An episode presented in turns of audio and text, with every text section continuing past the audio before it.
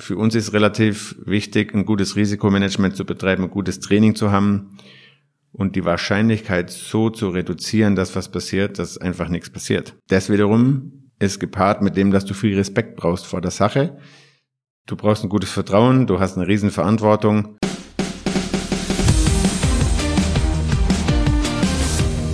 Heute bei uns zu Gast im Sport Unites Podcast von Laureo Sport for Good ist Red Bull Air Race Weltmeister Matthias Dolderer. Und Paul, er hat einen Überraschungsgast mitgebracht. Wer war das?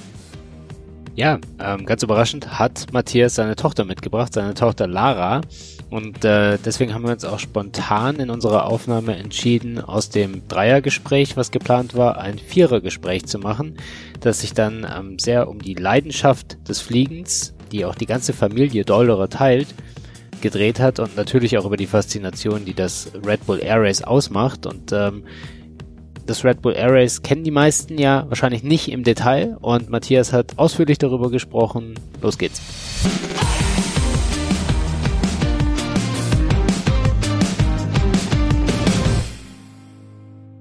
Hallo Matthias, herzlich willkommen beim Podcast. Hallo auch Lara. Wir freuen uns, dass Matthias Dolderer heute auch seine Tochter mitgebracht hat, Lara, und wir freuen uns auf ein interessantes Gespräch. Ja, hallo Micky, hallo Paul. Hallo liebe Zuhörer, freut mich, dass wir uns endlich mal wieder sehen und hören. Äh, ist schon ewig her jetzt mit dem ganzen Schnickschnack, was wir jetzt die letzten paar Monate hatten. Ich würde gern äh, gleich mal mit einer leicht provokativen Frage beginnen. Und zwar äh, die Frage danach, wie verrückt man eigentlich sein muss, wenn man einen Sport ausübt, äh, bei dem man mit 400 kmh einen Parcours fliegt, mit einer Flughöhe von lediglich 10 bis 20 Metern und dazu es teilweise noch zu Situationen kommt, wo 12G auf einen einwirken, so dass man eine bestimmte Atemtechnik benötigt, um nicht ohnmächtig zu werden.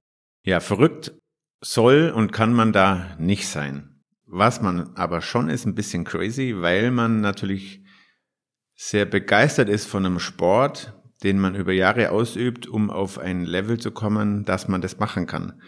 Da gehört natürlich viel Training dazu, und viel Risikomanagement. Wenn jemand das angeht, einfach so ins Blaue hinein, dann ist er verrückt. Aber wir planen jede Sekunde, jeden Millimeter in dem Rennkurs. Da steckt relativ viel Vorbereitung drin von der Technik, vom Team, vom Piloten und vom Training natürlich.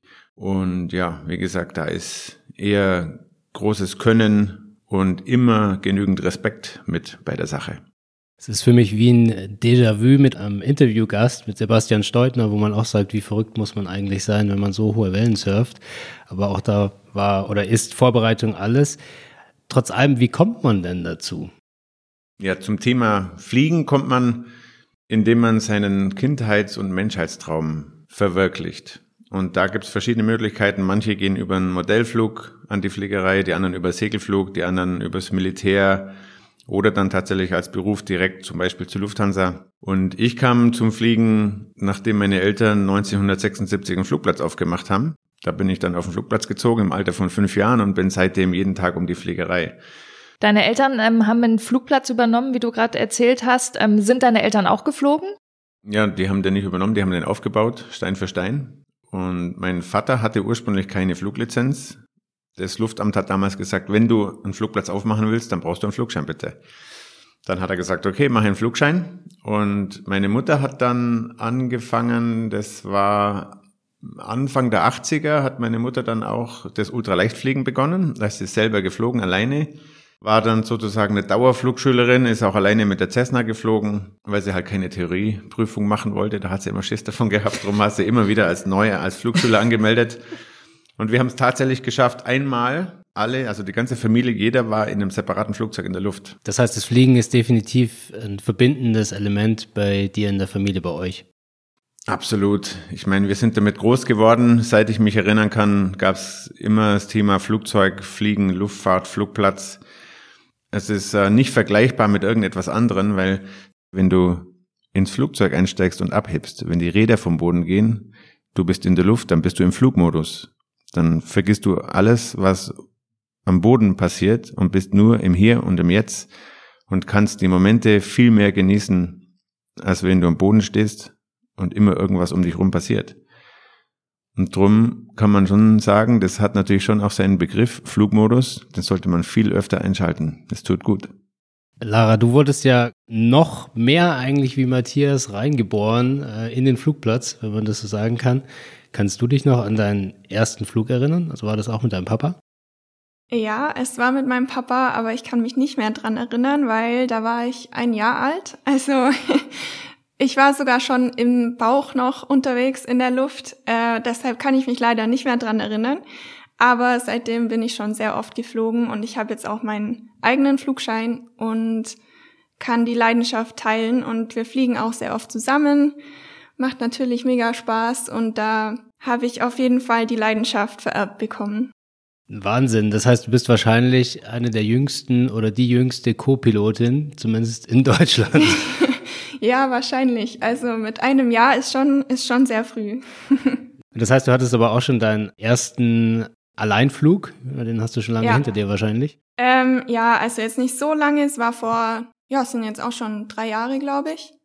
Und seitdem versuche ich auch immer wieder allein in die Luft zu kommen, weil das ist ein sehr, ähm, sehr spannendes und einfach ein überwältigendes Gefühl.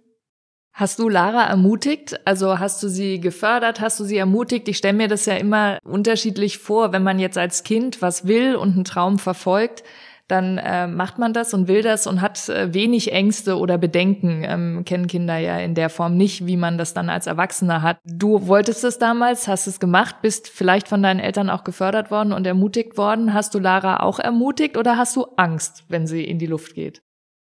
Nö, also ich, ich glaube grundsätzlich ist so, dass jeder sollte das machen, wo er Bock drauf hat.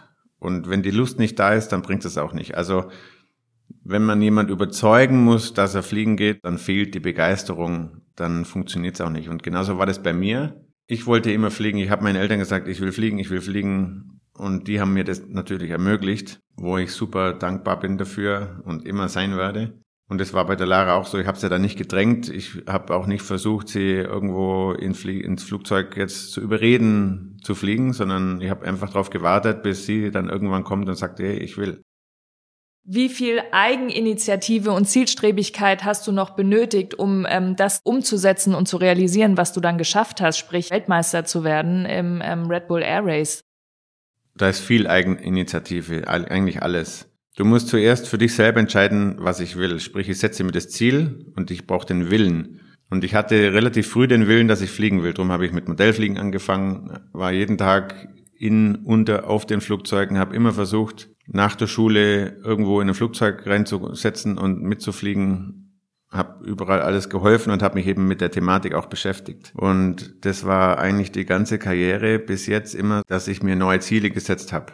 Und bei mir war es so, dass ich 2003 das allererste Ares gesehen habe und dann habe ich gesagt, da will ich mitmachen. Das ist genau meins. Und da gab war es aber so, dass die die Startplätze alle voll waren und 2006 haben sie dann gesagt, ja, wenn du mitmachen willst, sind hier die Bedingungen. Du musst international beim Unlimited Kunstflug in den Top 50 Prozent sein bei einer Europa- oder Weltmeisterschaft. Und bis dato hatte ich noch keine Meisterschaft geflogen. Und dann haben wir gesagt, okay, jetzt gebe ich Gas, habe alles auf eine Karte gesetzt und habe mehr oder weniger zwei Jahre Profi-Kunstflug betrieben und habe nur Kunstflug trainiert. Also ich habe 2006 meine erste Meisterschaft geflogen, 2007 und 2008 nur trainiert, natürlich mit dem einen Ziel, Red Bull Airways zu fliegen und war dann deutscher Meister in 2008 und 19. bei der Europameisterschaft, was dann mehr oder weniger das Ticket war für das Qualification Camp fürs Airways. Das habe ich dann auch bestanden im gleichen Jahr. Und da ist schon so, du musst dein Ziel setzen, du musst wissen, was du willst und nur du selber bist für dich verantwortlich. Du kannst versuchen, wer dir helfen kann, aber durchziehen und das Ziel setzen und entscheiden musst du selber. Und das ist bei allem, was, was du machst, meiner Meinung nach, ohne Zielsetzung kannst du nichts erreichen. Und ganz wichtig ist, lass dir von niemandem den Traum ausquatschen, ja. Du musst dein Ziel verfolgen und du musst an dich selber glauben. Und wenn du wirklich irgendetwas willst, dann kannst du alles erreichen, egal was es ist. Du musst nur ganz fest dafür arbeiten und alles geben und dann kannst du alles erreichen. Ich finde, das klingt eigentlich so, als wäre es ein reibungsloser Weg gewesen. Das war es bestimmt nicht. Nee, gar nicht. Das glaube ich nicht. da, da muss man doch auch mit, mit, mit Rückschlägen sicher umgehen, denn ja, du klar. hast ja beschrieben, es sind einige Jahre da ins Land gegangen und etliche Stationen, die man so zielstrebig verfolgen muss. Und wie hast du das geschafft? Das ist richtig. Also das ist, das kannst du natürlich mit nichts vergleichen, weil Und bei dem, was ich mache oder gemacht habe, auch beim Red Bull Race, ist es so, dass ich ja nicht im Alter von zehn Jahren gesagt habe, ich will jetzt Red Bull Air Race fliegen, weil damals gab es das noch gar nicht. Sprich, ich habe verschiedene Stationen in meinem Leben durchlebt. Ich bin mit 21 äh, Geschäftsführer geworden bei unserem Flugplatz, den Familienbetrieb mit meiner Schwester übernommen, war dann Fluglehrer, habe die Flugschule aufgebaut, Europas größtes Fliegertreffen aufgebaut. Dann war ich bei den Flying Bulls zehn Jahre und dann kam ich erst zum Profisport, zum Red Bull Race. Da war ich ja schon in meinen 30ern. Und du hast natürlich viele Rückschläge, die du verkraften musst. Sei es zum einen durch Leute, die du verlierst in der Luftfahrt, durch finanzielle Schwierigkeiten, durch Misserfolge, aber du darfst dich einfach nicht aufhalten lassen, weil wenn du wirklich etwas willst und das Ziel gesetzt hast und ganz fest dafür arbeitest, dann kannst du es auch erreichen. Und dann kommt auch so ein bisschen das Glück zu dir. Du kannst dir das Glück schon ein bisschen erarbeiten. Es ist, äh, viele bleiben auf der Strecke. Du brauchst schon ein bisschen Glück, aber wie gesagt, das kommt einfach, wenn, wenn du willst. Du musst alles in eine Waagschale schmeißen. Zum Beispiel, ich wollte unbedingt ein eigenes Flugzeug haben, damit ich die Platzierungen erreiche, um beim Red Bull Air zu fliegen. Dann habe ich jeden, den ich kannte, gefragt, ob er mir Geld leihen kann. Ich habe alles verkauft, was ich hatte. Alles, was ich hatte, habe ich alles in einen Topf gesetzt und ich wollte unbedingt dieses Flugzeug. Und ich habe denen versprochen, ich zahle es euch irgendwann zurück. Und genau so war es dann auch. Ne? Es hat sich Gott sei Dank im Nachhinein als positiv erwiesen und es hat alles funktioniert. Es war auch genau zur richtigen Zeit, weil ich natürlich schon ein bestimmtes Netzwerk hatte. Aber ich komme immer wieder darauf zurück, du musst, du darfst nicht locker lassen von dem Ziel, bis du es erreicht hast. Und dann kommt aber das nächste Problem, weil dann brauchst du ein neues Ziel. Das ist gar nicht so einfach. Wo warst du, als dein Papa Weltmeister geworden ist, der erste Deutsche überhaupt? Da war ich zu Hause und zwar haben wir mit der ganzen Familie das angeschaut und mit vielen Freunden und es war so ein wahnsinniger Moment. Also den werde ich auch nie vergessen. Bis heute gab es, glaube ich, keinen Tag in meinem Leben, an dem ich stolzer war. Und also da kommen mir fast jetzt noch die Tränen, weil ich da so stolz war und ich weiß, wie viel, wie viel Arbeit er da reingesteckt hat und das ganze Team und dann auch nochmal selbst mitzukriegen, wie viel Arbeit es tatsächlich braucht, um, um auf diesem Level zu arbeiten und selbst auf diesem Level zu arbeiten. Das ähm, war ein ganz besonderer Moment, also werde ich nie vergessen. Was ich total prägnant finde, Paul, ist, wir ähm, haben ja jetzt schon mit einigen Sportlern gesprochen, mit äh, Laureus Sport for Good Botschaftern. Und in jeder Lebensgeschichte, so unterschiedlich wie die sind, hört man eigentlich, dass es einen Schlüsselmoment gab bei jedem in der Kindheit oder in der Jugend, ähm, wo sie was gesehen haben. Du hast jetzt gesagt, du hast das erste Red Bull Air Race gesehen und hast gesagt, das will ich auch machen. Und dieser Wille, das dann umzusetzen, dass das wirklich so ein Schlüsselmoment ist bei allen. Also ich habe jetzt noch keinen äh, Sportler gesprochen, der gesagt hat, ja, ist mir halt so passiert. es gehört bestimmt Talent dazu, aber was äh, viel entscheidender ist, ist so eine Willenskraft und Zielstrebigkeit und das bestimmt auch was ist, ähm, was man an Kinder weitergeben kann. Lara, hast du das auch schon ähm, weitergegeben bekommen von deinem Papa? Gab es bei dir den Schlüsselmoment vielleicht auch schon, dass du sagst, ich werde vielleicht, gibt es überhaupt Frauen schon im Red Bull Air Race? Ja, also es gab eine Frau schon als äh, Challenger Class Pilot, also quasi die Rookie-Klasse. Und das war auf jeden Fall cool, das zu sehen, dass eine Frau das auch schaffen kann. Ich glaube, mein Ziel wäre es jetzt nicht. Ich habe ja auch für den Papa und mit ihm gearbeitet. Also ich wäre eher in einem anderen Bereich dann unterwegs. Aber ich finde es natürlich mega spannend und es zeigt auf jeden Fall, dass man seine Ziele erreichen kann und seine Ziele auch sehr hoch ansetzen kann und dann, wie der Papa schon gesagt hat, erreichen kann, was man will, wenn man wirklich hart dafür arbeitet. Ich finde es einen ganz spannenden Punkt, Miki, den du da ansprichst und, und Lara. Das ist ja was, was vielen Kindern heute einfach auch fehlt und dass sie eben nicht diesen Moment vielleicht bekommen oder erfahren, wo sie sagen, das ist das, was ich im Leben will. Vielleicht einfach, weil es ihnen nicht vorgelebt wird oder weil sie nicht in diese Situation kommen und in den Genuss. Das ist, ist ja ein Ziel von Laureus und äh, wir freuen uns ja auch, dass eben auch du, Matthias, als, als Botschafter deswegen dabei bist und den Kindern auch zeigen kannst, das war mein Ziel, ich habe es geschafft und auch ihr könnt eure Ziele erreichen. Jetzt vielleicht auch nochmal, ihr beide, habt ihr auch anderen Kindern oder Jugendlichen in der Region, habt ihr die zum Fliegen gebracht oder ist das sowas, was dann auch dort verbindet, wie ein Fußballverein oder so? Ja, schon. Also grund, grundsätzlich komme ich immer wieder darauf zurück, wenn man wirklich für etwas begeistert ist, wenn man brennt dafür, wenn man das sieht, dass es einem Spaß machen könnte, dann ist es so wie bei mir. Ich habe damals bildlich gesehen, ist der Zug vorbeigefahren, wo drauf stand Red Bull Ares. Dann habe ich da mein Seil mit dem Anker hingeworfen und habe gesagt, da will ich mit. Dann habe ich mich da mit allem, was ich konnte, irgendwo dahin gehängt, habe mich festgekrallt und habe gesagt, da will ich machen. Und dann musst du ja gucken, was, also bildlich gesehen, ja, du willst, du lässt da nicht mehr los. Und dann sagst du, wen kenne ich, mit wem muss ich reden, wie muss ich mich positionieren, was muss ich tun und was sind die Schritte dahin. Es ist ja nicht so, dass ich sag, ich lege jetzt hier einen Finger um und dann bin ich da Airways-Pilot, sondern es ist ein langer Weg. Du musst die Bedingungen erfüllen, du musst Leistung bringen, du brauchst ein Team etc. pp. Du musst gucken, wie, wo, wo kommt die Kohle her. Es gibt ja verschiedene Arten der Finanzierungen von Sport. Manche Sportarten werden durch ein DOSB oder durch Sporthilfe und so weiter finanziert. Das ist bei uns natürlich nicht so. Und da ist es ganz, ganz wichtig, dass man auch wie im richtigen Leben, wenn ich wirklich was will, wenn ich eine Ausbildung haben will, wenn ich einen Sport machen will, wenn ich wohin reisen will, dann kann ich das tun, wenn ich wirklich mir überlege, wie es funktioniert und dann auch nicht mehr loslasse, sondern wirklich dafür kämpfe. Und nochmal zu deiner Frage, ob wir auch Kindern das Fliegen nahegebracht haben, das denke ich schon. Zum einen waren unzählige Kinder immer beim Red Bull Ares mit dabei und das waren eigentlich die, die coolsten Momente, wenn du, wenn die Kinder zum Hangar kommen und du kannst denen eine Freude machen, wenn du Fotos mit denen machst, wenn du denen das Flugzeug zeigst und so weiter. Und das bleibt bei denen natürlich hängen und da sagen die, oh, cool, ich, äh, ich habe den, den und den und den irgendwann mal mit dem Flugzeug gesehen und ich will auch fliegen. Und wir haben bei uns auf dem Flugplatz natürlich auch viele, die als Jugendliche oder als Kind irgendwann mal auftauchen. Die stehen dann da am Zaun, dann sind die mit ihren Eltern da, dann nimmt man die mal mit beim Fliegen und siehe da, 15 Jahre später sind sie tatsächlich im, im Cockpit bei der Lufthansa als Pilot unterwegs. Das sind dann die Verbindungen, die bleiben dein Leben lang, weil die werden das nie vergessen, dass die bei uns am Flugplatz das erste Mal in ein Flugzeug eingestiegen sind oder das erste Mal überhaupt mit dem, mit der Thematik in Berührung kamen. Und dann hat sich dort sozusagen der Schalter umgelegt, dann ist es vom Kindheitstraum Realität geworden. Jedes Kind träumt irgendwann vom Fliegen und jeder Mensch. Ich habe das heute teilweise noch, dass ich träume, dass ich einfach mit meiner Energie abhebe und so durch den Raum oder durch die Gegend schwebe.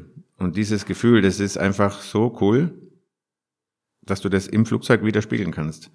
Und das Fliegen ist halt was ganz Besonderes und ich, mir ist es schon klar, dass es nicht für jedermann möglich ist. Es ist natürlich auch ein Sport, der jetzt äh, ja ein bisschen teurer ist wie Minigolf spielen, wobei es gibt schon Möglichkeiten, sich dahin zu arbeiten. Es gibt viele Modellflugvereine, es gibt Segelflugvereine, wo das relativ günstig ist, wo die Kinder und die Jugendlichen sehr gut aufgehoben sind.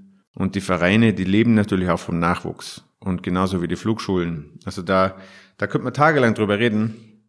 Ich kann es nur jedem empfehlen, der den Traum hat vom Fliegen oder wer das ab und zu mal träumt oder sich vorstellt, einfach mal irgendwo hingehen, wo es Flugzeuge hat und mal eine Runde mitfliegen. Und wenn man es wirklich will, dann schafft man es auch.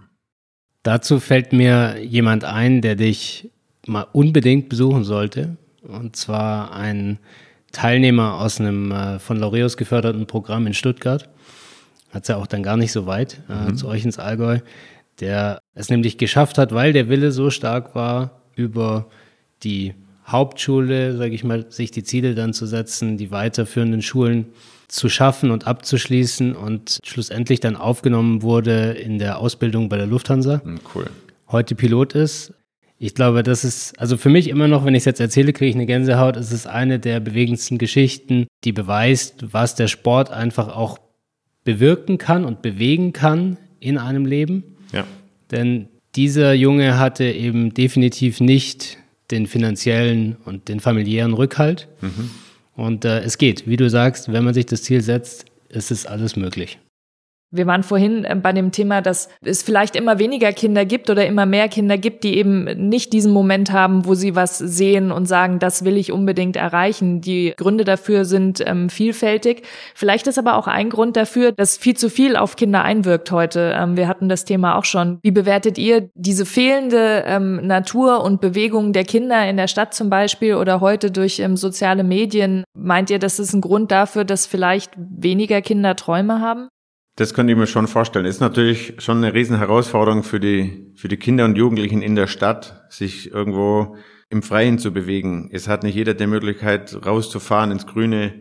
Es hat nicht jeder einen großen Garten. Viele jetzt vor allem während der Pandemie waren hier in ihrer Wohnung oder auf dem Balkon eingesperrt. Der Sport ist schon ein Riesenthema, weil du bewegst dich. Du musst dich bewegen. Und egal was du machst im Leben, du musst dich immer bewegen, weil wenn du nur da sitzt und wartest, dann passiert nichts. Und der Sport ist sozusagen der erste Punkt, wo du sagst, okay, ich bewege mich. Und wenn du dich viel bewegst und fit bist, dann bist du geistig fit, dann bist körperlich fit. Und dann tust du dir auch einfacher mit allem anderen. Und die heutige Zeit mit den ganzen sozialen Medien, mit den, mit der technischen Möglichkeit, die wir heute haben, bringt nicht nur Vorteile mit sich, sondern hat auch viele Nachteile.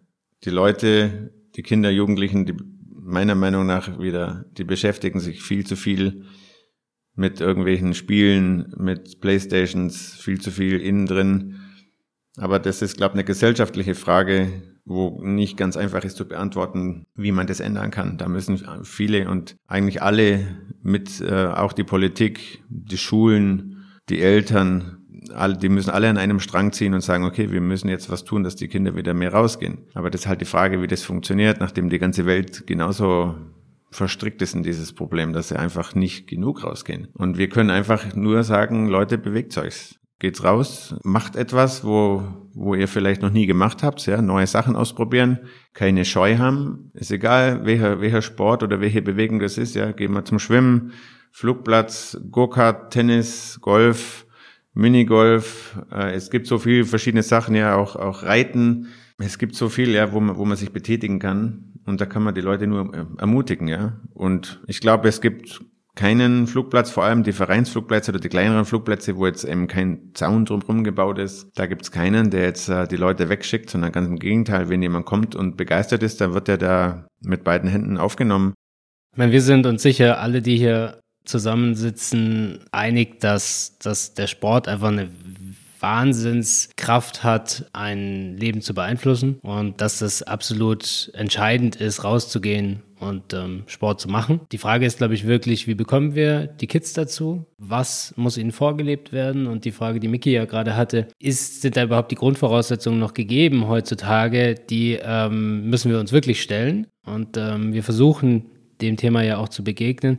Ich finde es eigentlich spannend, weil es auf der einen Seite, wir hatten ja das Thema Vorleben und etwas sehen. Du hast gesagt, der Red Bull Air Race Zug, der vorbeigefahren ist, über die sozialen Medien und die ganzen Videos hat man ja eigentlich die Möglichkeit, viel mehr zu sehen, als man früher die Möglichkeit hatte.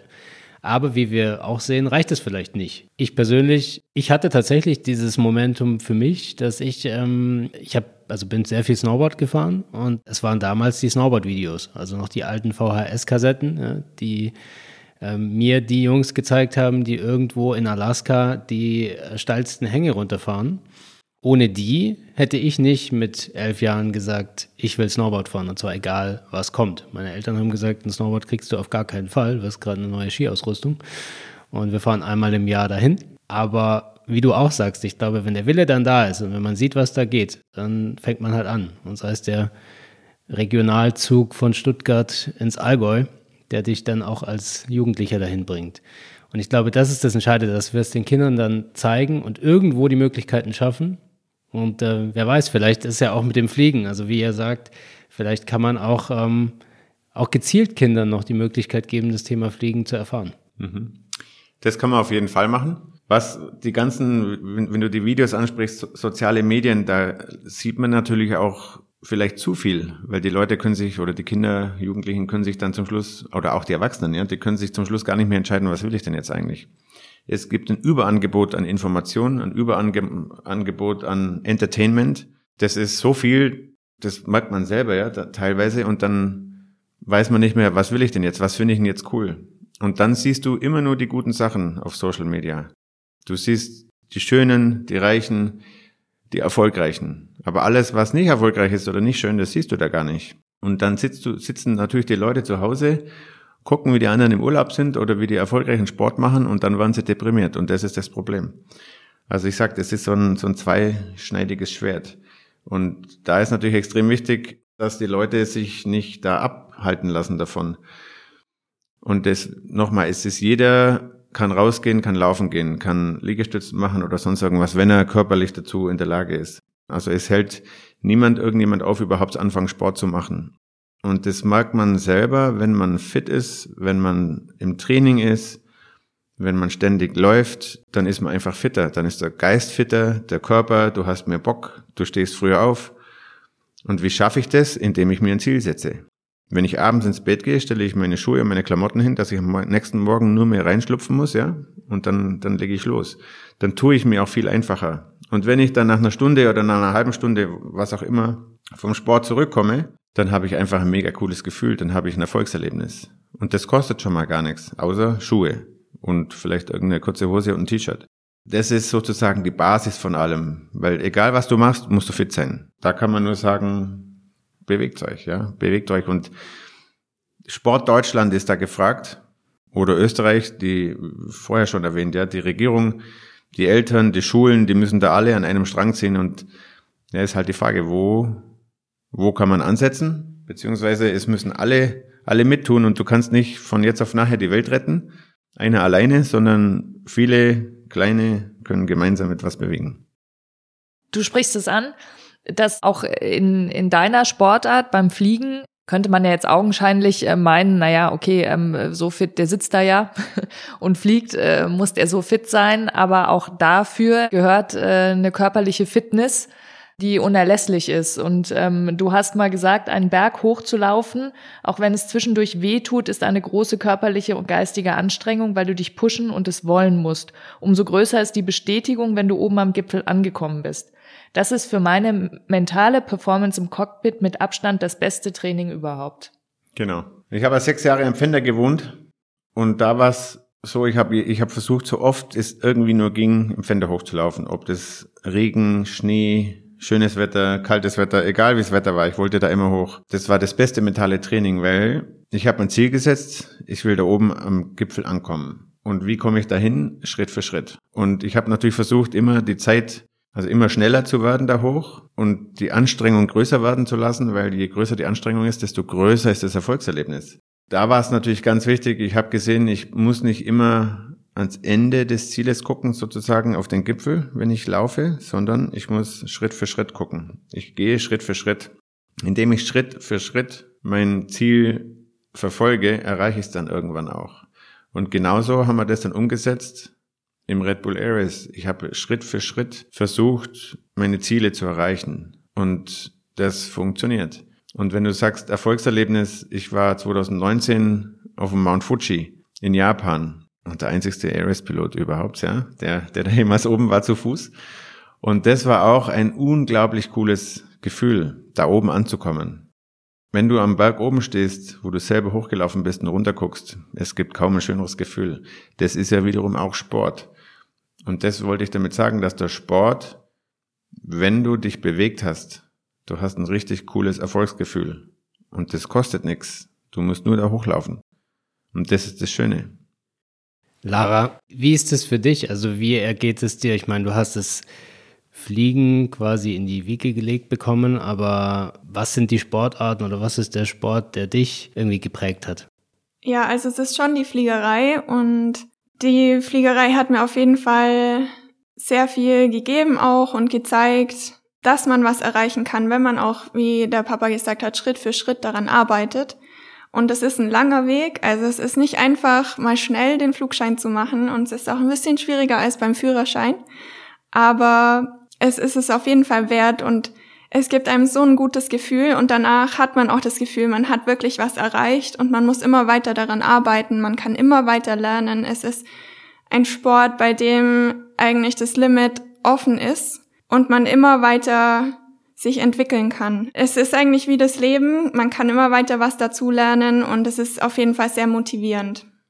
Wir kommen zu unserer Kategorie das Dingsterbumster von Laureus. Und zwar haben wir Kinder und Jugendliche aus den von Laureus geförderten Förderprogrammen Begriffe geschickt aus dem Bereich des Sports und ihr sollt bitte erraten, was das für ein Begriff ist. Das ist das Dingsterbums von Laureus ist, wenn man unbedingt was machen will und das dann macht und es dann schafft.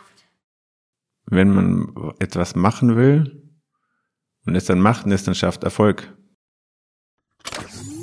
Dieses Wort bedeutet halt, dass du deine Träume, Wünsche und Ziele halt entfaltest und die durchsetzt. Und das bedeutet halt dieses Wort. Zielsetzung. Dieses Wort bedeutet, dass man seinen eigenen Zielen und Wünschen nachgeht und sich seine eigene Persönlichkeit entfaltet und nicht das tut, was einem andere vorschreiben, sondern seinen persönlichen Zielen nachgeht und darauf hört. Lara, hast du einen Vorschlag? Hm. Ja, Erfolg, Erfüllung von seinen Zielen. Hm, schwierig. Ich habe gerade eben gespickelt bei der Miki. Ich habe nämlich auch überlegt. ich glaube, wir können es vielleicht verraten, oder? Ja. Lösen wir es auf. Selbstverwirklichung. Ah, Ah. genau. War ein schwieriger Begriff und ähm, ich, wir haben erfahren, das finde ich sehr spannend, deswegen auch die Kategorie, weshalb wir die in unserem Podcast ähm, immer mit reinnehmen, dass es auch sehr interessant zu sehen ist, was die Kinder darunter verstehen in den Programmen und wie die es beschreiben. Und ähm, man sieht selber, wie schwer es ist, so einen Begriff dann plötzlich mal zu erklären. Hast du dich selbst verwirklicht? Ich habe mich selbst verwirklicht. Ich habe mir Ziele vorgenommen und habe alles dafür getan, sie zu erreichen. Drum kann ich im Nachhinein sagen, wenn du etwas wirklich willst, kannst du es auch erreichen, wenn du alles dafür gibst. Und das ist im Prinzip genau das, was die Kids gerade eben gesagt haben. Und die Möglichkeit, sich selbst zu verwirklichen, hat von Haus aus, glaube ich, jeder. Wollte ich gerade fragen, gehört nicht viel dazu, oder? Also von materiell gehört gar nichts dazu erstmal. Genau, du musst einfach Ziele setzen, die machbar sind, wo du weißt, was du kannst oder wo du weißt, okay, das ist jetzt machbar. Und du kannst jetzt, äh, wenn ich sage, ich mein Ziel ist, morgen Millionär zu sein oder morgen 9,5 Sekunden in 100 Meter zu laufen, das geht halt nicht. Ich muss mir kleine Ziele setzen, um ein großes Ziel zu erreichen. Und du brauchst natürlich eine Vision. Die Vision, die musst du dir bilden, um deinen Weg dir aufzuzeichnen. Und ich habe mir immer äh, besser, besser getan, wenn ich mir einen Plan gemacht habe, wie ich bestimmte Sachen erreichen kann. Sprich, du nimmst ein Blatt Papier, einen Bleistift und schreibst das da drauf. Wie ist der Weg dahin? Und was sind meine kleinen Ziele? Was brauche ich dazu? Und dann ist es im Prinzip wie ein Businessplan. Den kannst du privat oder geschäftlich nutzen oder im Sport. Zielsetzung, ganz wichtig. Machst du das auch? Das mit dem Blatt Papier und Aufschreiben? Ja, teilweise schon. Ich versuche auch Schritt für Schritt an meine Ziele zu kommen, wie momentan mit dem Studium und überhaupt auch für die Zukunft gesehen. Ich sehe es auch so, dass es schwierig ist, manchmal wirklich herauszufinden, was man denn machen will. Und es gibt so viele Angebote, wie wir vorhin schon gesagt haben. Da ist es wirklich schwierig, dann sich zu überlegen, was will ich denn wirklich? Und ich denke, man muss auch nicht immer sofort wissen, was man will. Aber ich glaube, wenn man jede Möglichkeit nutzt, um herauszufinden, was man will oder vielleicht auch nicht will, dann kommt man irgendwie an sein Ziel und jedes Ziel ist, kann auch als Zwischenziel dienen und einen dann irgendwie weiterbringen. Und so schreibe ich mir das schon auch auf, was ich schaffen will. Momentan zum Beispiel mein Studium. So will ich Semester für Semester bestehen und die Prüfungen und so Schritt für Schritt an mein Ziel kommen und danach dann weiterarbeiten. Du hast gerade gesagt, du machst deine Ziele Step by Step. War das dann auch ein Ziel, mit deinem Papa mal zusammenzuarbeiten? Du warst Teil des Teams äh, nach seinem Weltmeistertitel in seinem Red Bull Air Race Team. War das ein Ziel oder ist das so passiert? Es ist eher so passiert. Also es war auf jeden Fall sehr gutes Timing, weil ich mein Abitur geschrieben habe und danach hatte ich dann Zeit. Und dann hat sich so eins ergeben, eins nach dem anderen. Und es hat geklappt, dass ich dann zuerst mal ausgeholfen habe und den Social-Media-Bereich und Kommunikation ein bisschen übernommen habe. Und dann wurde ich die Teamkoordinatorin und es war natürlich eine mega Möglichkeit für mich, auch sowieso mit meinem Papa zusammenzuarbeiten, mit dem Team, mit den ganzen Leuten beim Air Race und da bin ich auch immer noch sehr, sehr dankbar dafür, für die Erfahrung und ich habe natürlich wahnsinnig viel gelernt in der Zeit. Es war kein Ziel, aber als ich dann da arbeiten durfte, hatten wir natürlich gemeinsame Ziele und die haben wir dann versucht zu verwirklichen und das war dann auch auch etwas, wo wir Schritt für Schritt daran gearbeitet haben. Was ist so faszinierend an diesem Red Bull Air Race? Also für mich war es natürlich so, dass ich fast mein ganzes Leben lang mitbekommen habe, wie, wie es alles abläuft und immer mitgefiebert habe und den Papa unterstützt habe, so gut ich konnte. Und für mich war es immer schon faszinierend, auch zu sehen, was möglich ist in so einem Flugzeug. Und das Besondere für mich daran war, waren eigentlich die Leute, überhaupt das ganze Konzept der Fliegerei an die Grenzen zu gehen oder also nicht an die Grenzen, aber schon ähm, wie du vorhin meintest, was Verrücktes zu machen. Für andere Leute sieht's natürlich verrückt aus.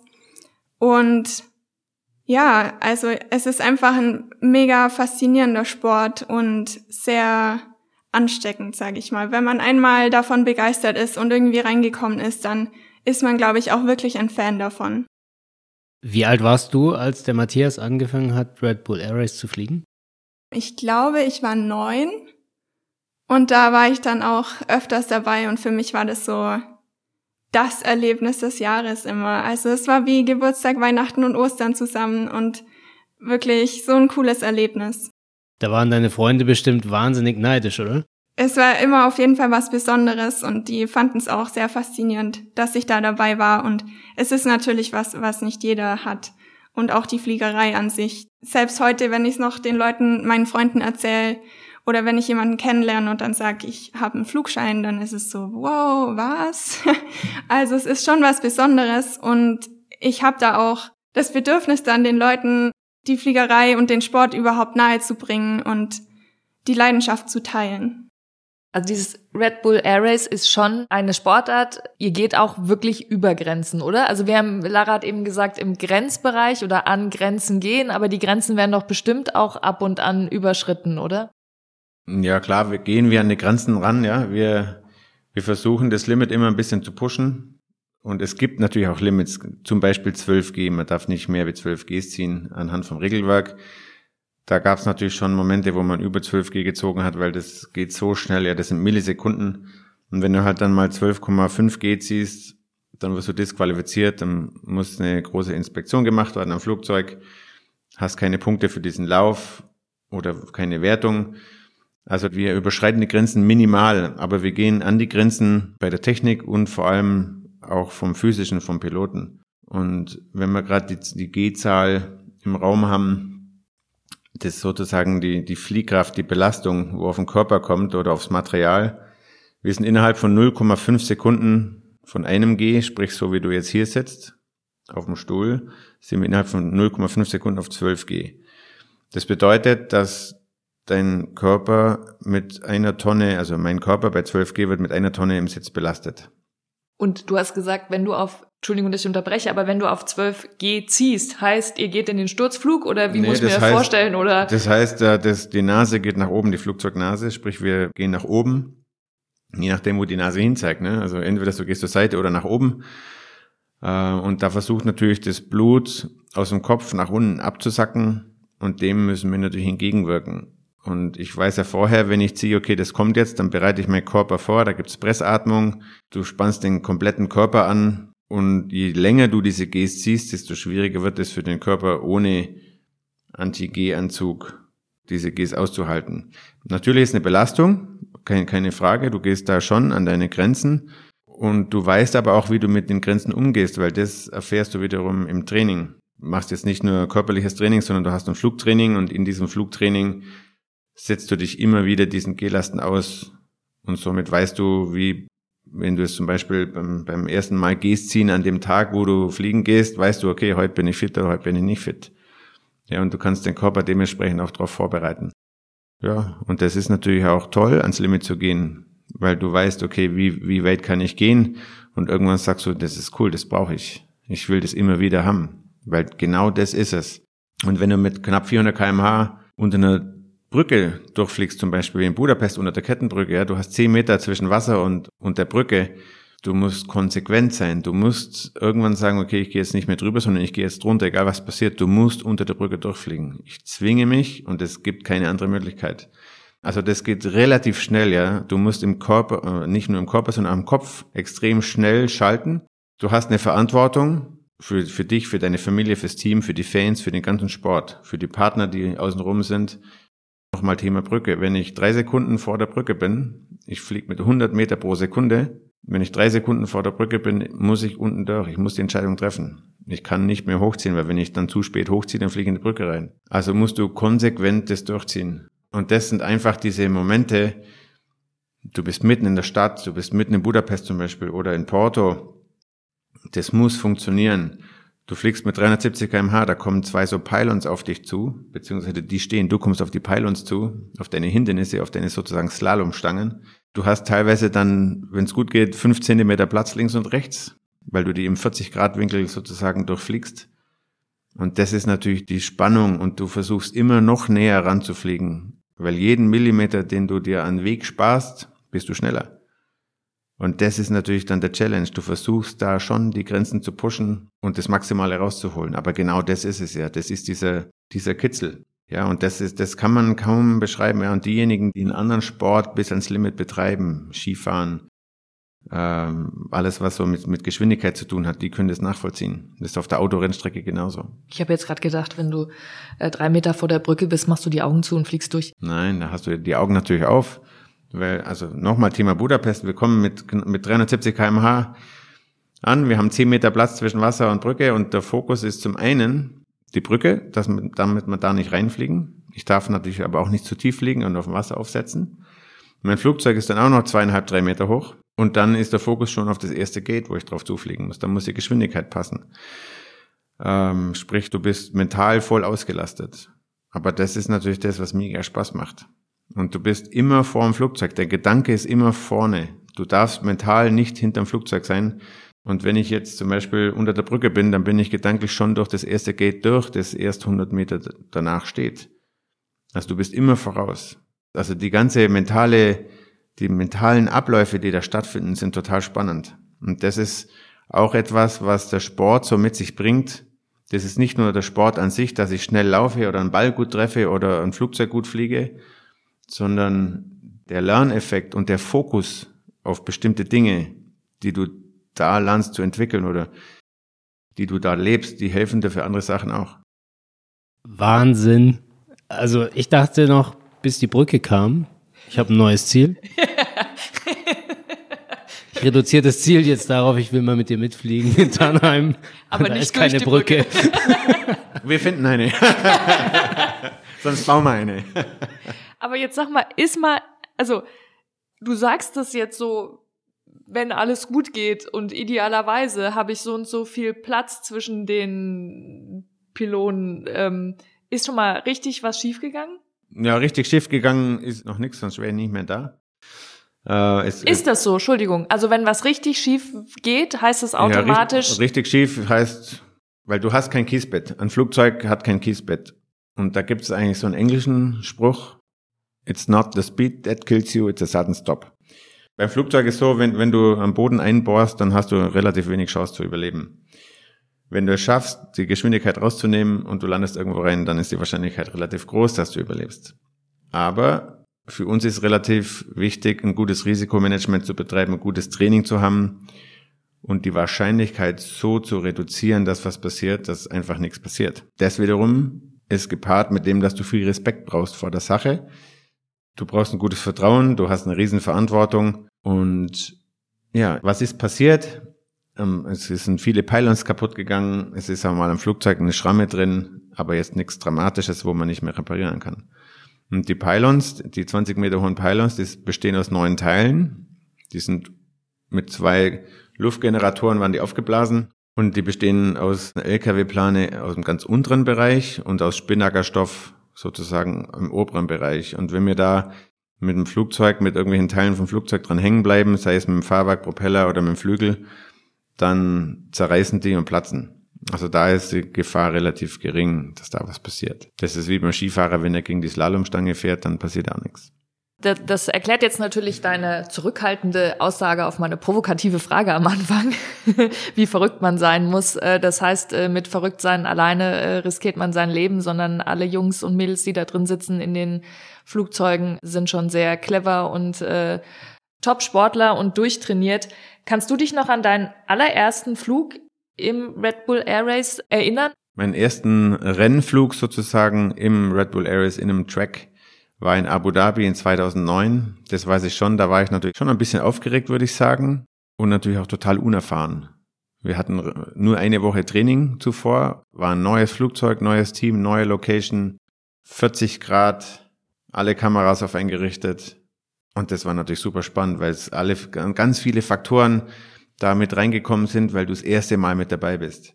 das heißt ja nicht, dass wir, wenn wir das erste Rennen fliegen, komplette Neulinge sind. Wir sind keine Flieger-Rookies, sondern haben schon viel Airshows, Wettbewerbe geflogen etc.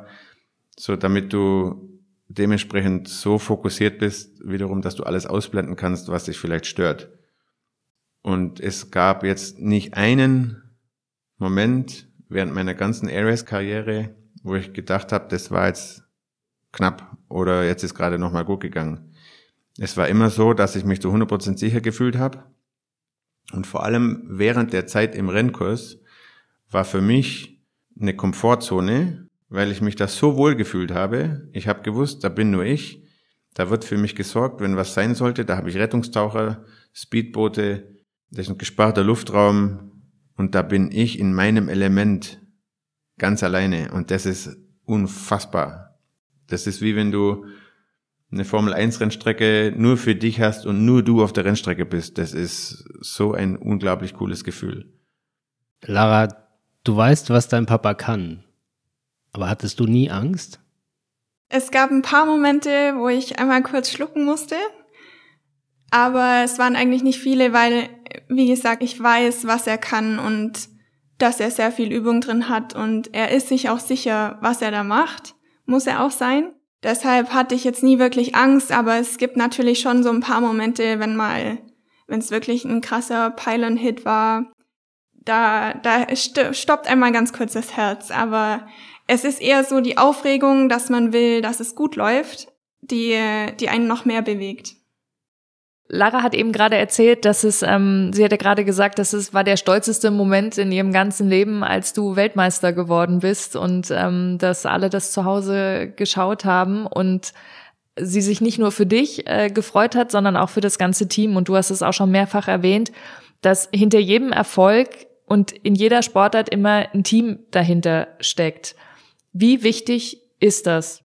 Ist extrem wichtig. Ich glaube, in jeder Sportart, wenn du es professionell betreibst, kannst du alleine nichts ausrichten. Klar bist du derjenige, der die Performance bringen muss, aber die Performance kannst du wiederum nur bringen, wenn du ein Team hast. Es kommt an, was für eine Sportart es ist. Es sind mehr oder weniger Leute, ob das Mannschaftssport ist oder ob es Einzelsport ist. Und du bist angewiesen darauf auf einen guten Support von deinem Team, von der Familie. Du brauchst die Zeit, du brauchst freie Gedanken. Und jetzt halt die Frage, Wer hilft dir dabei, also deine Ziele umzusetzen und deine Performance zu steigern? Und da brauchst du ein Team. So wie auch die Kinder und Jugendlichen in den Programmen das Team um sich haben, ähm, die sie einfach nur auf den richtigen Weg bringen und sie unterstützen, was zu tun. Genau. Im Prinzip ist es bei allem so. Wenn du als Kind in die Schule gehst, wenn da keiner ist, der irgendwas macht, funktioniert es nicht. Sprich, du brauchst Lehrer, du brauchst Klassenkameraden, wenn du eine wenn du coole Klassenkameraden oder Freunde, Kumpels hast, ja, dann macht es auch viel mehr Spaß. Wenn du gute Lehrer hast, macht es mehr Spaß. Und bei den Kindern ist es ja auch so, ein Kind alleine braucht schon manchmal noch ein bisschen eine Richtung. Du musst den, den, den Kindern zeigen, was müssen sie machen, um, um irgendwo hinzukommen. Du musst denen zeigen, wie kommen sie über die Straße. Dann wissen sie das, dann können sie alleine über die Straße. Also das ist ja auch so ein Entwicklungsprozess und da muss man halt versuchen zu helfen. Aber man muss den Kindern natürlich auch schon relativ früh meiner Meinung nach ein bisschen Verantwortung übertragen und sie einfach mal machen lassen und nicht alles nur vorschreiben, sondern diejenigen, die das einfach machen und verschiedene Dinge ausprobieren, die, die haben mehr Erfahrung, die trauen sich zum Schluss auch mehr.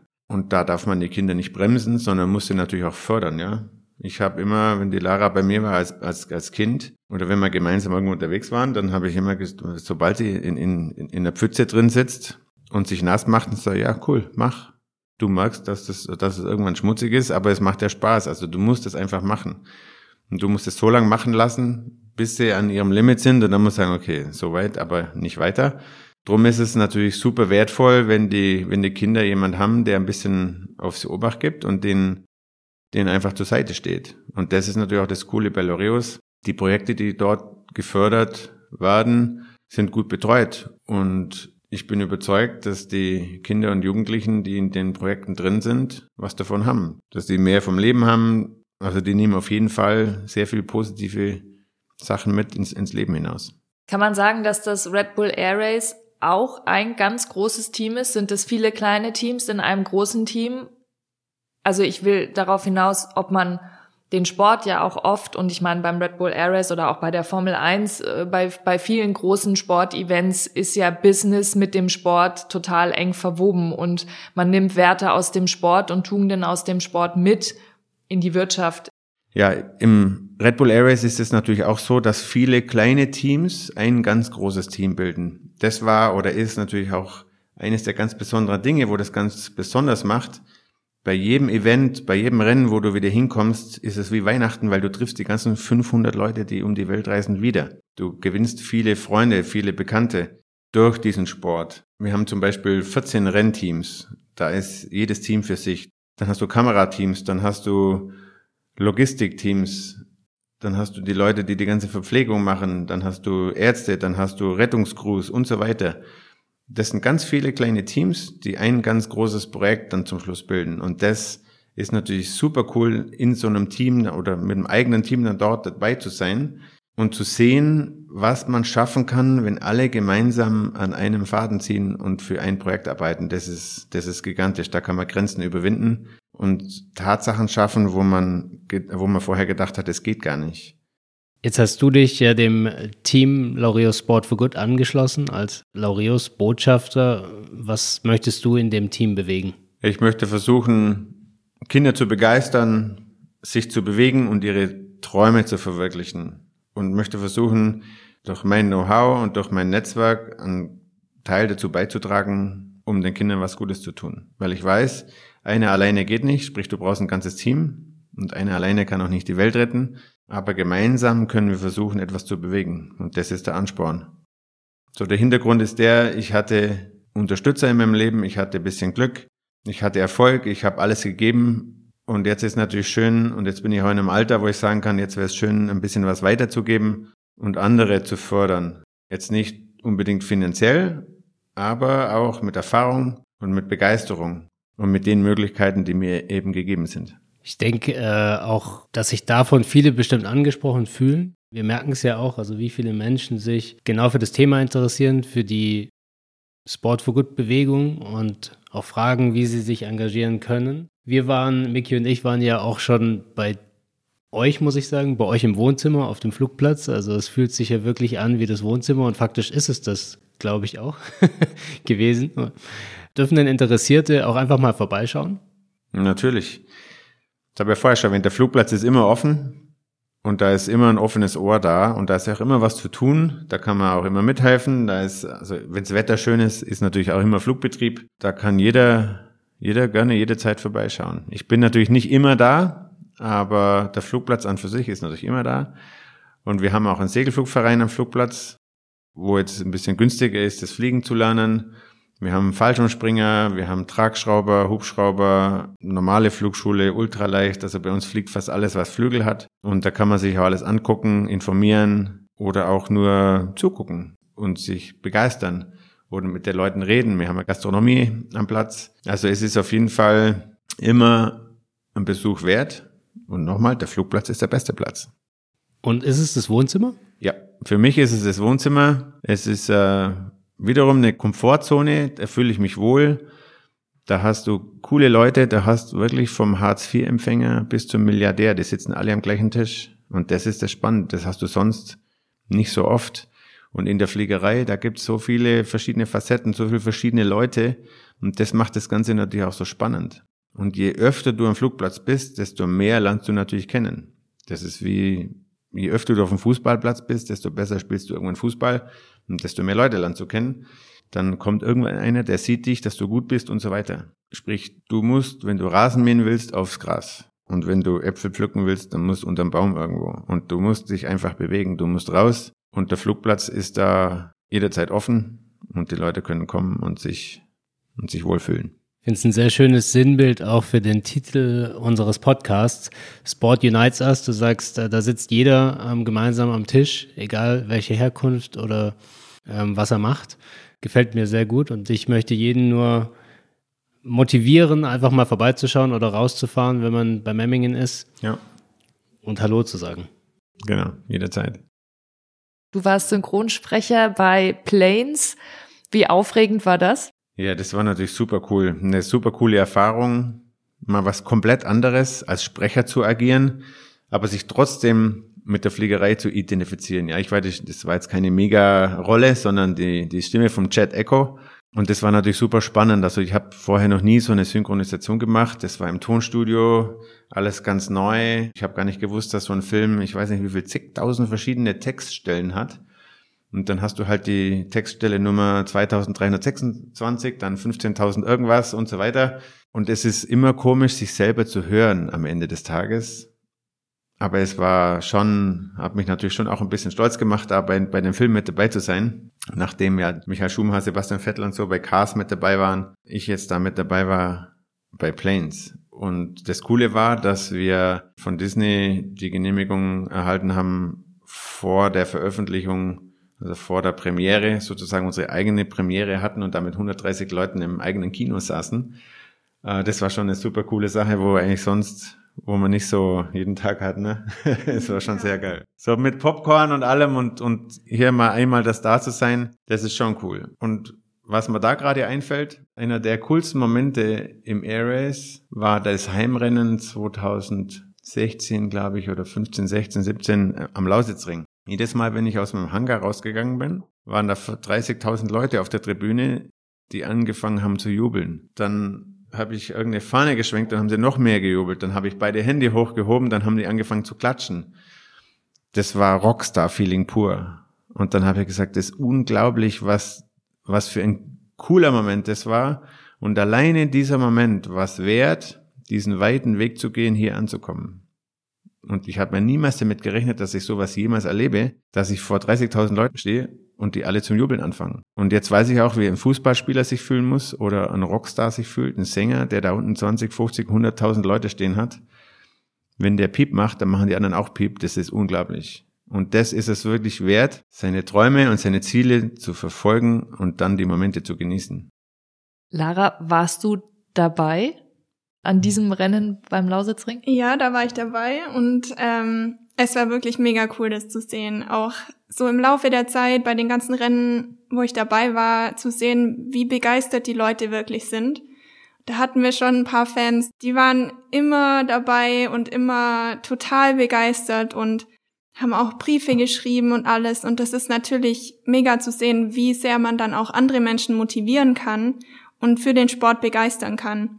Und teilweise kannten die dann sogar mich und so die ganzen Teams und sind wir in Japan angekommen, da sind ihr die verrücktesten Fans und die haben dann schon am Flughafen gewartet. Also das ist natürlich mega, wenn man sieht, wie man die Leute da begeistern und bewegen kann. Aber wenn man da jetzt steht am Lausitzring und man sieht, der Papa kommt aus dem Hangar und auf einmal fangen 17.000 Leute an zu grölen, steht man nicht da und denkt, hä, ist doch nur mein Papa?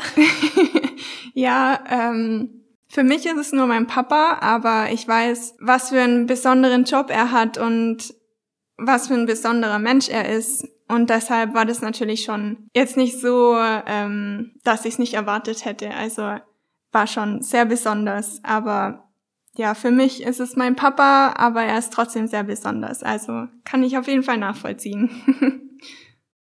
Kommen wir zu unserer letzten Rubrik, mit der wir auch ähm, ja inzwischen schon traditionell unseren Sport Unites as Podcast beenden, und zwar das Sport Unites as Artwork. Ähm, in unserem Podcast geht es ja um die Kraft des Sports und daher würden wir jetzt gerne noch von dir oder von euch, ich würde sagen, heute nehmen wir zwei Botschaften von euch niederschreiben lassen, ähm, beziehungsweise in einem knackigen Satz von euch gerne hören, ähm, die Sport for Good für euch zusammenfassen? Setze dir ein Ziel und arbeite Schritt für Schritt daran. Nichts ist unmöglich. Warum das so ist, haben wir, glaube ich, jetzt im, im Laufe des Podcasts gehört. Da hat der Papa ähm, dir das, äh, denke ich mal, so mitgegeben, oder? Ja, also man sollte sich nicht sofort tausend Ziele setzen, sondern einfach Schritt für Schritt daran arbeiten und dann so an sein Ziel kommen. Und ich glaube, das ist auch der beste Weg. Schön. Matthias, dein Spruch? Lass dich von nichts und niemanden aufhalten, deine Träume zu verwirklichen. Deswegen, weil es der Wert ist, wirklich seine Träume zu verfolgen. Du musst dir Ziele setzen und dein, dein Traum zu verwirklichen ist einfach ein richtig cooles Gefühl. Und viele Erwachsene oder andere Freunde versuchen einem den Traum auszureden und das soll man sich nicht machen lassen, weil Die Erfahrung muss man selber sammeln, ob das gut ist oder nicht für einen. Aber nur wenn du es versuchst, kannst du zum Schluss sagen, es war gut oder ist nicht gut. Und den Versuch musst du immer machen, drum lass dich von nichts aufhalten. Jetzt möchte man meinen, Matthias, du hast alles erreicht bis hin zum Rockstar. Was ist dein nächstes Ziel? Das ist in der Tat eine gute Frage, sich neue Ziele zu setzen. Es ist ja so, wenn du deine Ziele, wenn du immer neue Ziele setzt und verfolgst und die erreichst, dann erfordert es natürlich auch relativ viel Energie.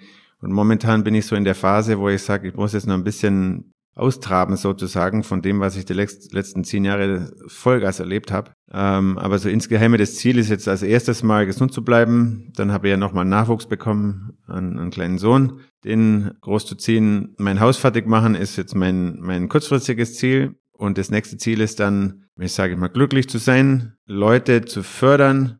Und so habe ich auch mir auf den Plan geschrieben, wenn das Areas nochmal kommen sollte, dann werde ich aller Voraussicht nach einen jungen Piloten ins Cockpit sitzen und versuchen, den erfolgreich zu machen. Weil ich gesehen habe, es ist, wenn du jemand hast, der hinter dir steht und der dir die viele Arbeit abnimmt, tust du natürlich viel einfacher als Sportler.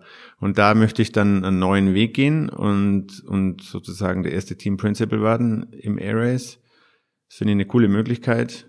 Aber wer weiß, vielleicht steige ich doch nochmal selber ins Cockpit. Aber jetzt ist, ähm, ja, das Wichtigste ist gesund bleiben und möglichst viel Zeit mit der Familie genießen. Und dann werden da mit Sicherheit noch äh, ein paar größere Sachen kommen, wo ich, wo ich mir neue Ziele setze, sozusagen. Im Sportlichen. Das ist ein schönes Schlusswort. Wir sind sehr gespannt, dich auf deinem Weg zu deinen Zielen begleiten zu dürfen und freuen uns natürlich sehr, dass du dich auch dafür entschieden hast, diesen Weg dann mit Laureus zu gehen. Ja, ich freue mich sehr, mit dabei zu sein und hoffe, dass wir gemeinsam noch einiges umsetzen können. Hat euch diese Folge auch motiviert, euer nächstes großes Ziel anzupacken? Oder habt ihr eine Botschaft zu diesem Thema an die Community von Laureus Sport for Good?